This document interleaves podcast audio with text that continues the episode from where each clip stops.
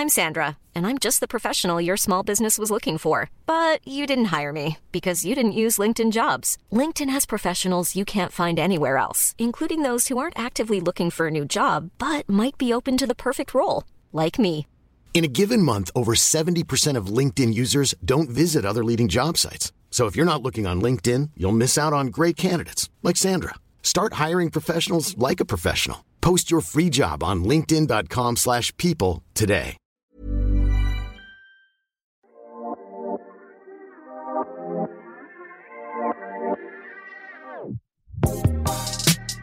C'est bien la première fois qu'il fait des étincelles avec sa bite.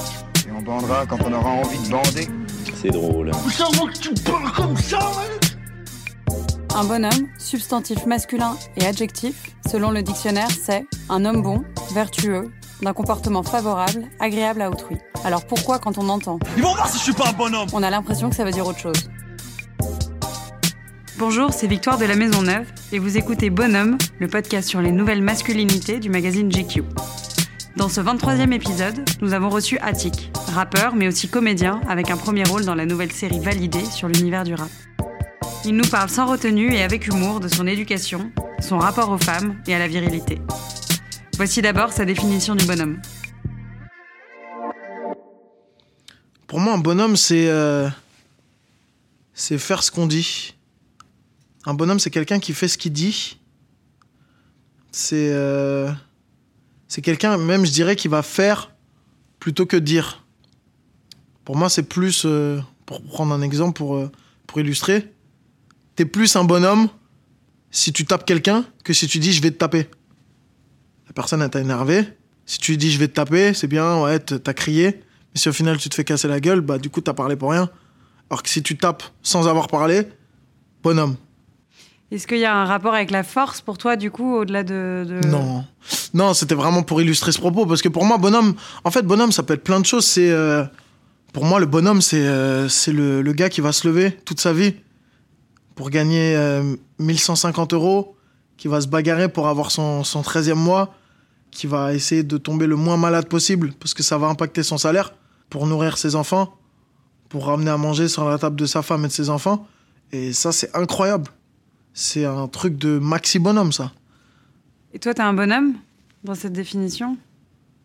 Moi, je pense que je suis un bonhomme. Parce que j'ai jamais. euh, J'aurais pu. En fait, je suis un bonhomme dans le sens où j'aurais pu céder à une certaine facilité dans ma vie, euh, au niveau professionnel, pécunier, gestion de, gestion de ma vie et de ce que je voulais en faire. Et je me suis jamais dit, euh, je vais rester dans mon quartier, je vais me faire euh, la paye que les autres ils font en, une journée, je vais me la faire en 20 minutes, en glandant avec mes potes.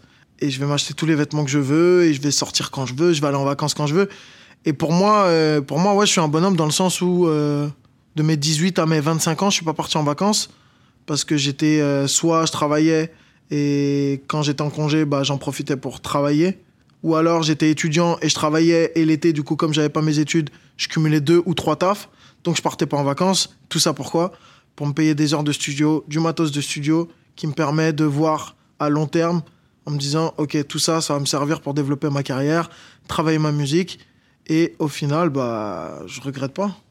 Tout ce que j'ai zappé, c'est c'est des vacances euh, claquées, euh, claquées en Espagne avec euh, des mecs qui piaffent du matin au soir et qui sortent en boîte, posent des bouteilles pour serrer des meufs qui, de toute façon, sont pas très intéressantes. Donc, j'ai rien loupé, on va dire. Et c'est qui les bonhommes de ta vie Ceux qui t'ont aidé à en devenir un, justement? Hum, bah, les bonhommes de ma vie, euh, c'est. euh, de, de, de ma vie personnelle, de, de personnes que j'ai côtoyées, il y a forcément euh, mon père, que j'admire pour tous les sacrifices qu'il a pu faire, que ce soit le fait d'avoir. bah, En fait, mon père, c'est quelqu'un d'extrêmement doué et brillant dans plein de domaines. Et, euh, et je pense qu'il a, hum, il a su et il a dû faire des sacrifices parce qu'à un moment donné, il s'est retrouvé avec un bébé très jeune, peut-être, enfin, pas si jeune que certaines personnes, mais à son âge et au moment où il en était dans sa carrière professionnelle, c'était très jeune. C'est-à-dire que moi, mon père, il est devenu père à 22 ans. Et c'était toi le- l'enfant? Et c'était moi. Et en fait, euh, quand à 22 ans, il devient père, lui, il est en plein dans euh, ses études d'ingénieur informatique. Il est ultra talentueux. Et en même temps, il doit aller faire le service militaire. Et quand il fait le service militaire, pendant qu'il fait son service militaire, ma mère, elle est enceinte. Et ma mère accumule deux jobs ou trois jobs, je crois. Deux jobs au moins. Enfin, ma mère, elle travaille à McDo. Enceinte de 7 mois. Et, euh, et, et mon père, on lui propose des postes de ouf. De tireur d'élite dans l'armée française parce qu'il est très très fort à ça. Euh, et quand il revient, il a, il a forcément, bah, il aurait pu faire des études encore plus longues, mais faut faire entrer de l'argent. Donc il rentre dans le monde professionnel euh, assez rapidement et il se fait une carrière de, de charbonneur, mais petit à petit, il arrive vraiment à faire des grandes choses. Et, euh, et j'ai jamais manqué de rien, ni moi, ni mes petits frères, on n'a jamais manqué de rien. J'ai deux petits frères, on a toujours eu à manger, on a toujours eu, pas tout ce qu'on voulait, mais je peux pas dire que j'ai manqué, j'ai manqué de quoi que ce soit. Et j'ai même pas manqué d'amour. Et je pense que c'est le plus important, en fait, dans un foyer. Donc, forcément, moi, j'ai un père qui est très, euh, très en retrait, on va dire. C'est pas le, le daron ultra démonstratif euh, qui va dire je t'aime à ses enfants, etc.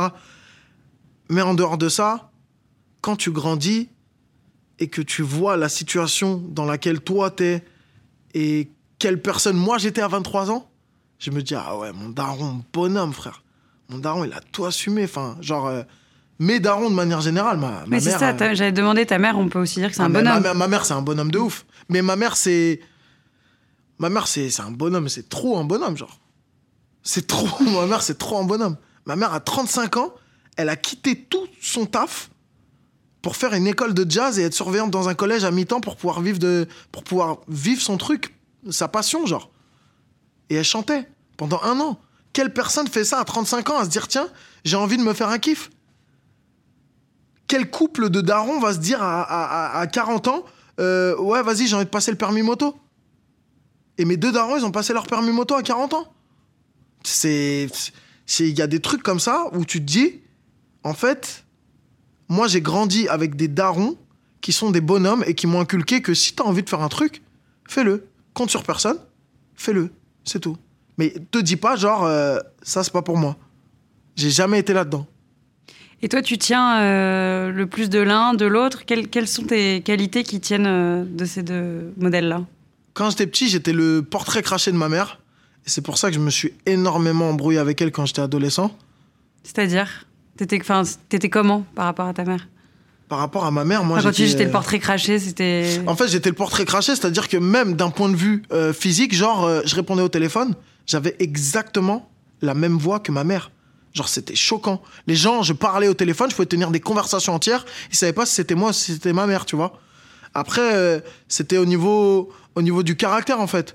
Parce que ma mère, elle est très rentre dedans, là où mon père est beaucoup plus en retrait, beaucoup plus dans l'analyse, dans le, le, euh, le regard un peu lointain de la situation et tout. Ma mère, elle est rentre dedans.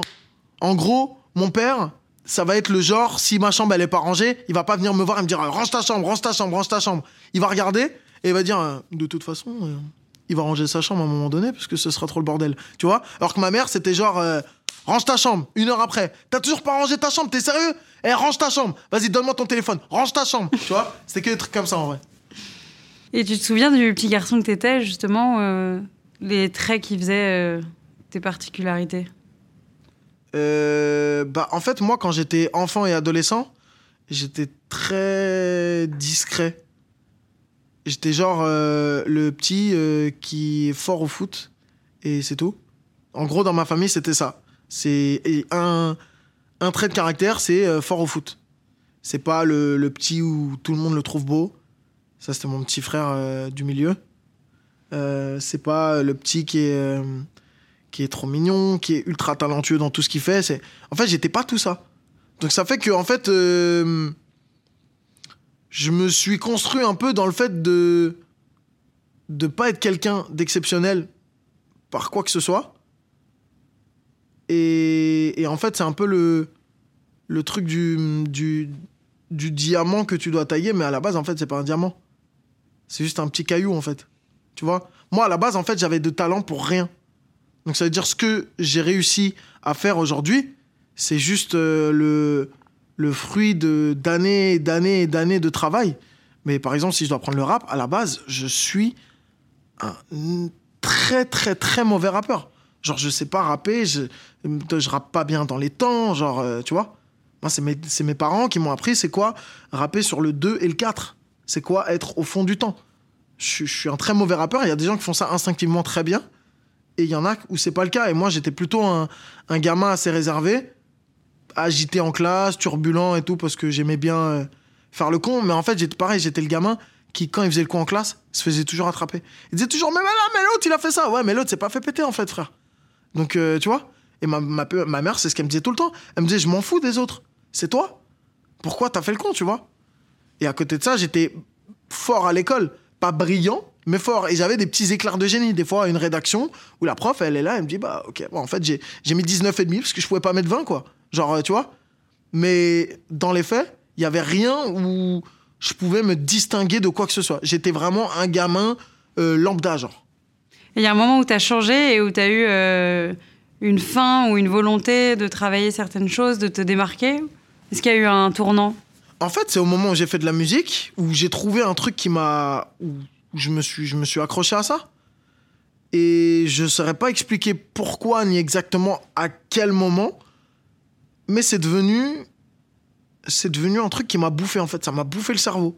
En fait, je me suis rendu compte, et si j'analyse bien la situation, en fait, ça fait 12 ans que je me lève tous les jours et que je me couche tous les soirs en pensant à la musique.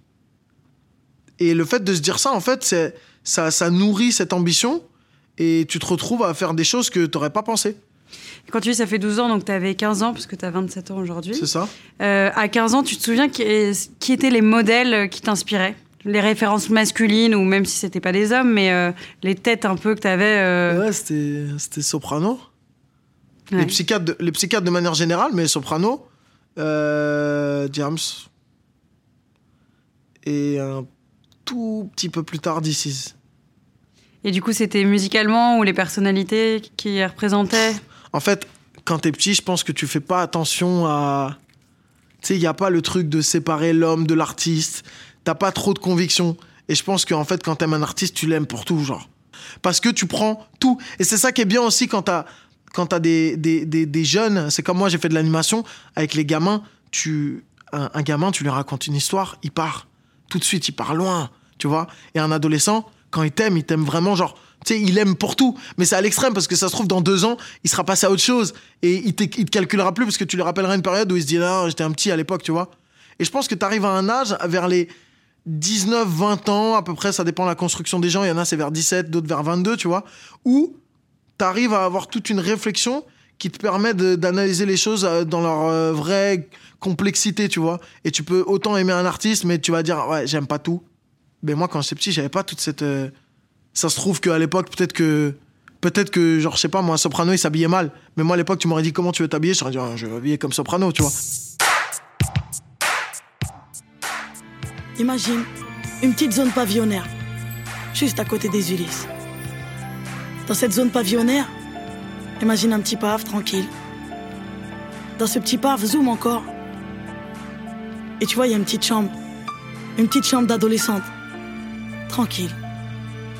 Dans cette petite chambre, au début des années 90, imagine juste une petite meuf qui attendait plus rien de la vie, mais qui écoutait NTM. Est-ce qu'il y a des codes de la masculinité? Auxquels tu réponds et tu dis ah ouais moi je suis complètement là-dedans euh, dans ce cliché-là et au contraire d'autres où tu te dis ah c'est drôle euh, on attend de moi comme je suis un homme que je sois comme ça mais pas du tout en fait. Il y a certains codes de la masculinité, notamment la galanterie. Je pense que je suis quelqu'un de galant. Ça dépend des, de la relation que je peux, euh, je peux avoir avec la personne. Mais souvent, je vais être quand même assez galant. C'est-à-dire que même si, par exemple, je sais pas, je vais voir une fille et c'est un, un coup d'un soir, on se dit, ok, on se voit une fois, machin. On fait ce qu'on a à faire, etc. Je vais quand même avoir ce truc de dire, euh, genre, euh, bah vas-y, euh, si tu veux, je te, je te raccompagne chez toi ou je te prends un Uber pour que tu rentres chez toi, tu vois. C'est ce truc de galanterie de, ouais, attends, je suis à l'épicerie, est-ce que tu veux boire un truc? Est-ce que tu veux manger quelque chose? Qu'est-ce que je te prends au resto? Attends, non, c'est moi qui paye le resto, tu vois. C'est des choses comme ça qui font partie de la galanterie, qui sont peut-être plus actuelles, mais j'ai du mal à pas être là-dedans. Sauf si je sens que la personne en face, c'est exactement ce qu'elle attend. Là, justement, je fais contre-pied. C'est-à-dire, moi, si je vais au resto et que la meuf, je sens qu'elle a vraiment l'intention de ne pas payer, je vais lui faire comprendre très vite que, bah, en fait, euh, là, t'as vu, va falloir que tu payes. Parce que par contre, je suis pas un pigeon. Mais ça m'arrive rarement parce que ça veut dire que je tomberai sur quelqu'un d'assez stupide pour me penser plus stupide qu'elle. Et généralement, les personnes que je peux fréquenter sont assez intelligentes, je pense, donc euh, ça va. C'est quoi pour toi être viril? Bah, apparemment, c'est pas avoir de la barbe. Parce que j'en ai pas trop, donc euh, ça voudrait dire que je suis pas viril. Non, je sais pas, euh, être viril, c'est. Je pense qu'il y a un côté. euh, Je me plais à penser qu'il y a un côté protecteur, en fait. Tu vois, il y a une belle phrase que j'avais entendue il y a quelques années, c'est euh, L'homme est un manteau pour la femme. Mais la suite de cette phrase, c'est Et la femme est un manteau pour l'homme. Mais si on doit juste prendre la première partie, c'est un peu ce truc-là de. La virilité, pour moi, c'est pas euh, regarder une, meuf et lui dire. euh, je sais pas, genre. genre, j'ai des gros bras, t'inquiète, il y a personne qui va te toucher ici, machin. C'est- ça fait pitié parce que déjà, tu sais pas sur qui tu peux tomber, donc voilà. Parce que si l'autre en face, il a un pétard, bah, tu vas courir, en fait. Donc, euh. et, euh, et puis surtout, euh, je me place pas dans, dans ces clichés de, de la masculinité que je trouve euh, débiles. De, de, hum, en fait, pour moi, faut avoir un- il y a un rapport d'égalité qui est essentiel avec la femme.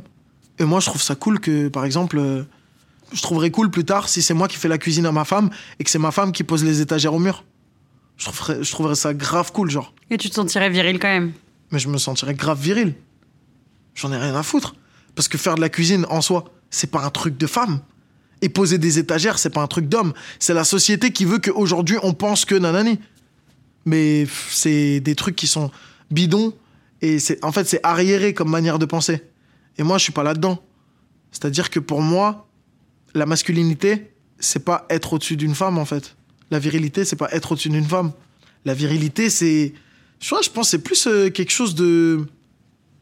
de l'ordre du, du, du- presque du charisme, en fait, pour moi, tu vois. C'est dans la voix, c'est dans les post... dans le Ouais, c'est ça, c'est dans les postures, dans le, dans le côté. euh, on s'en fout que. Enfin, c'est pas parce que t'as du poil au torse que t'es viril, quoi.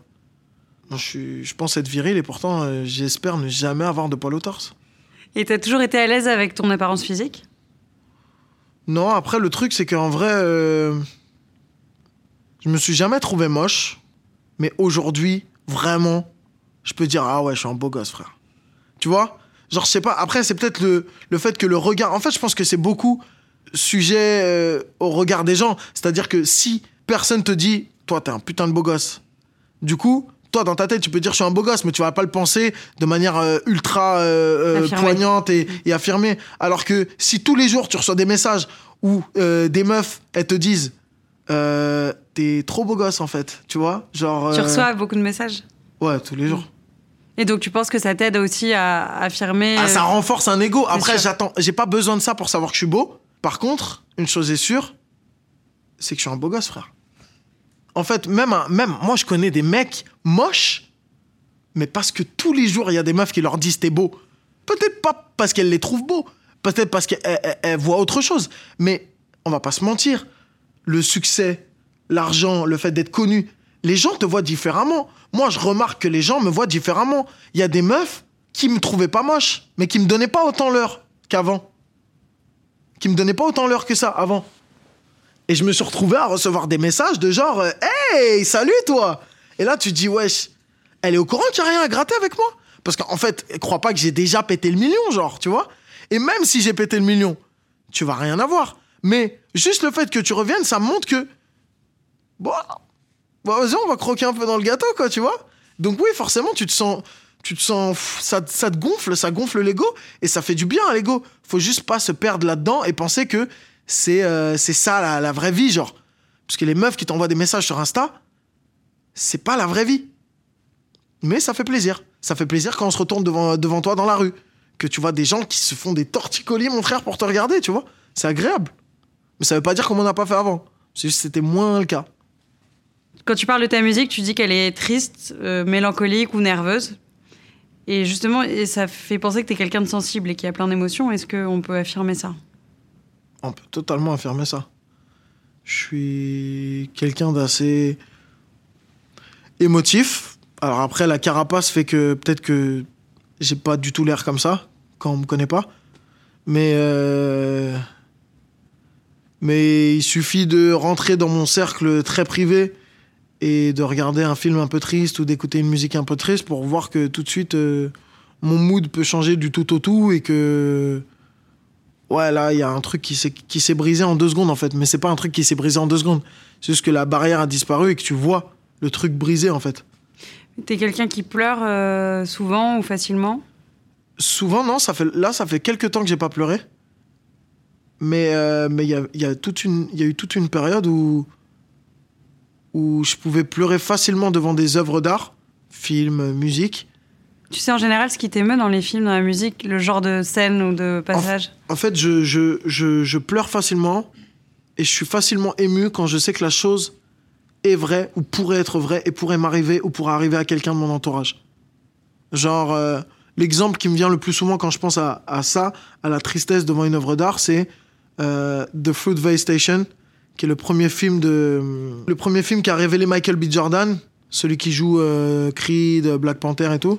Et en fait, Ryan Coogler, le réalisateur de Black Panther, c'est aussi lui qui réalise ce film-là. Et en fait, ça raconte l'histoire de Oscar Grant, qui est un jeune noir américain qui, comme on peut l'imaginer, s'est fait fumer par la police. Et en fait, ça s'est passé à Oakland. Et le fait que ça se passe à Oakland, en Californie, ça a été le petit truc qui déclenche tout pour moi, puisque j'ai vécu là-bas. Et j'ai pas été dans la station de Fruitvale Station où il s'est fait tuer, mais j'ai vu la pauvreté là-bas, j'ai vu les noirs là-bas, j'ai vu les flics, et le, juste le fait d'avoir été dans cet endroit-là fait qu'à un moment donné, quand je regarde le film, c'est boum, c'est tout de suite autre chose. Et dernièrement, quand je regarde le film euh, Les Misérables de Lajli, qui est grandiose, j'ai ce sentiment-là aussi de ça pourrait être mon quartier en fait. J'ai vécu ce truc de à un moment donné, t'es là, tac, il a un truc avec les flics, et en fait, boum, d'un coup, ça part en vrille. D'un coup, ça part en vrille, et en fait, le petit, il se fait casser la gueule. Ça, moi, personnellement, je l'ai vécu. Donc, quand le film il se termine et que le petit, il est révolté, pour pas spoiler, mais voilà, je comprends ça, et ça me rend triste parce que je me dis, c'est exactement le genre de choses qui peut arriver à n'importe quelle personne dans un quartier, en fait. Je vois plein, plein de couleurs, plein de couleurs, mais toi t'es belle en or. Je plein, plein de couleurs, plein de couleurs, mais toi t'es belle en or.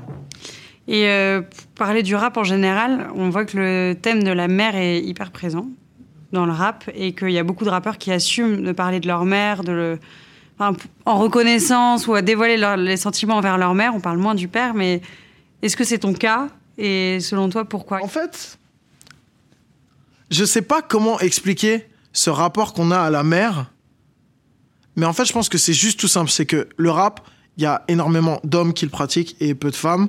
Et les hommes sont, pour une raison que j'ignore totalement, toujours plus accrochés à leur mère qu'à leur père. J'ai l'impression.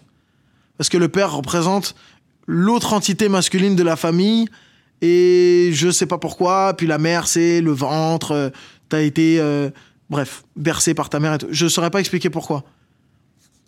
Mais moi, après, personnellement, là, tout de suite, maintenant, je me vois pas faire un son sur ma mère. Mais ça n'empêche qu'elle est présente dans plein de choses. Et, euh, et pourquoi plus que le père, je sais pas. Et c'est intéressant aussi de parler du rapport qu'on a avec son père, parce que c'est souvent un rapport de, de non-dit, surtout dans des, dans des hum, milieux sociaux, euh, les jeunes de quartier, etc. C'est- Il y a souvent ce truc de non-dit, de on se regarde, mais tu vois, on se parle pas trop et tout avec mon père. C'est plus masculinité à l'ancienne, en fait. Ouais, et en fait, je trouve ça dommage parce que moi, par exemple, aujourd'hui, j'ai un rapport avec mon père qui est beaucoup plus décomplexé et je peux parler de plein de choses avec lui.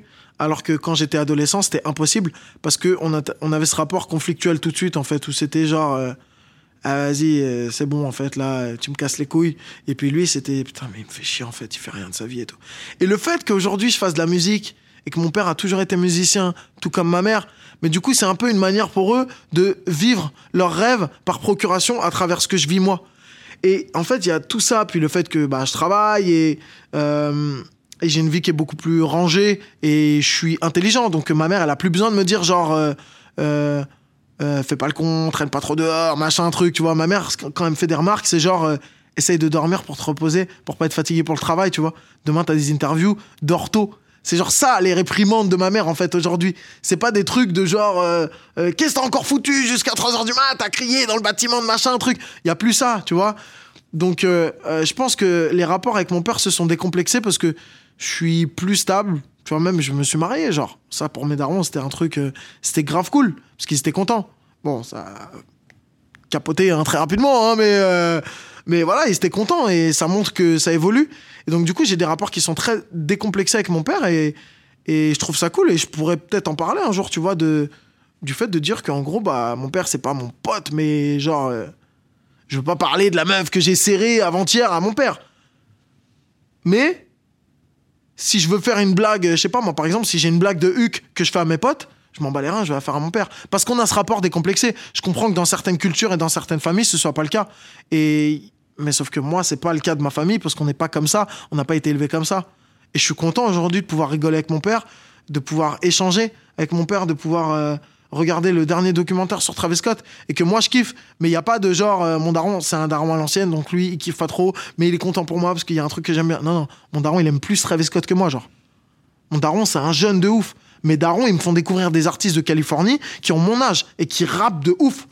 Mes darons le truc de Netflix. euh, euh, rap euh, machin là, le concours de rap là, où il y a T.I. Cardi B et tout, ils l'ont regardé avant moi, c'est eux qui m'ont dit non non, regarde-le, tu vois? Donc euh, non, c'est Rhythm and Flow, c'est comme ça que ça s'appelle. C'est mes, c'est mes darons qui m'en ont parlé en premier genre. Euh, T'es le grand frère de ta famille et vous êtes trois garçons, dans ce que tu disais. Quel rôle t'as euh, pour eux? Bah, en fait, j'ai pas vraiment de rôle, c'est-à-dire que je suis même pas sûr d'être un exemple pour mes petits frères. Après, peut-être que je le suis sans le savoir. Peut-être que indirectement, j'ai pu les influencer par les choix que j'ai pu faire euh, au fil des années. Maintenant, euh, j'ai des parents qui se sont toujours euh, interposés entre moi et mes frères dans le sens où tu vas pas faire le grand frère. Je sais pas si c'est bon ou mauvais. Je sais pas si je ferai la même chose en tant que père, si un jour j'ai la chance d'être père. Mais j'ai pas ce rapport de grand frère. C'est-à-dire que moi, mon petit frère, euh, celui du milieu, il fait des trucs devant moi que normalement tu fais pas devant ton grand frère. Quand tu viens d'un quartier, que machin truc. Sauf qu'on n'a pas ce rapport-là. Donc je vais pas aller le voir et lui dire euh, T'es sérieux là? Qu'est-ce que tu fais là? Et lui mettre des baffes Il y a pas ça. Mon petit frère, ça fait plus de 10 ans que je l'ai pas tapé. Même plus de, ouais, quasiment 15 ans. Enfin, tu vois, 13 ans que j'ai pas tapé mon petit frère. Et c'est pas plus mal, tu vois, en vrai.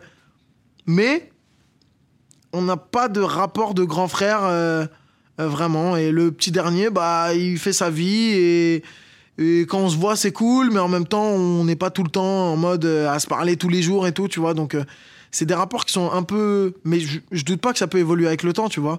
Parce que je pense que toute la partie euh, de notre adolescence, parce qu'on a que 5 ans d'écart entre moi et le dernier, j'ai 2 ans avec le second et 5 ans avec le dernier, donc euh, on est assez rapprochés quand même. Toute l'adolescence a été pas évidente pour nous tous, tu vois, et donc euh, du coup, bah, peut-être qu'on se rapprochera quand chacun aura des enfants et que du coup, ça nous fera d'autres raisons de se voir et qu'on kiffera peut-être à ce moment-là ou pas, je sais pas, tu vois, mais Et pour finir, tu, tu te, à l'âge de tes parents, tu t'imagines comment toi? Est-ce que tu te vois un peu à dans le l'âge que même mes type- parents aujourd'hui? Ouais, dans le même type de vie qu'eux, avec les mêmes accomplissements Alors, mes parents auront, 49, auront 50 ans cette année, normalement, Inch'Allah. Euh... Je sais pas si je serai toujours rappeur. Je sais pas si je serai toujours comédien, mais j'espère que j'aurai. J'espère que j'aurai une... vie de famille bien remplie, stable, apaisée. Que. En fait, j'espère qu'à 50 ans, je serai pas le genre de mec qui va. euh, qui va serrer des petites de 25 ans, quoi. J'espère sincèrement parce que ça serait triste en fait. Ça serait triste qu'à 50 ans, euh, mon fils, il me regarde, euh, il me regarde à peine parce que je lui fais tiep et que et que quand il ramène une copine, euh, une copine à la maison, je regarde sa copine en me disant oh petite, tu vois? En fait, moi, je trouverais ça triste de ouf. Il n'y a pas de raison que tu sois comme ça. C'est une angoisse. C'est une angoisse. À cause du succès, de te dire du coup, je vais À jamais cause, être de, à cause de plein de choses, à cause du, du, à cause de même de moi, ma personnalité, de comment je suis. Je sais que je suis antillais, frère. hein. Alors, euh, c'est pas facile ces choses-là à gérer. hein. non, mais euh, je sais pas. On verra bien. Je, j'espère que j'aurai ma femme, mes enfants, mon taf, quel qu'il soit, que je serai heureux, que je pourrai subvenir aux besoins de ma famille comme un bonhomme et que je donnerai une bonne éducation à mes enfants et que mes enfants, ils me rendront encore plus fier que moi j'ai rendu fier mes parents. Et c'est le plus important.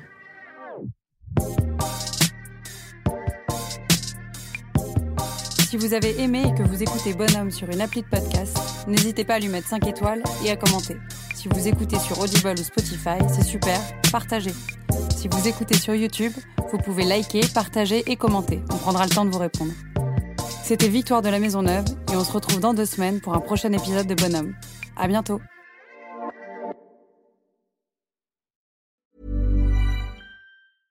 Mom deserves the best, and there's no better place to shop for Mother's Day than Whole Foods Market. They're your destination for unbeatable savings, from premium gifts to show-stopping flowers and irresistible desserts. Start by saving 33% with Prime on all body care and candles. Then get a 15-stem bunch of tulips for just $9.99 each with Prime. Round out Mom's menu with festive rosé, irresistible berry chantilly cake, and more special treats. Come celebrate Mother's Day at Whole Foods Market.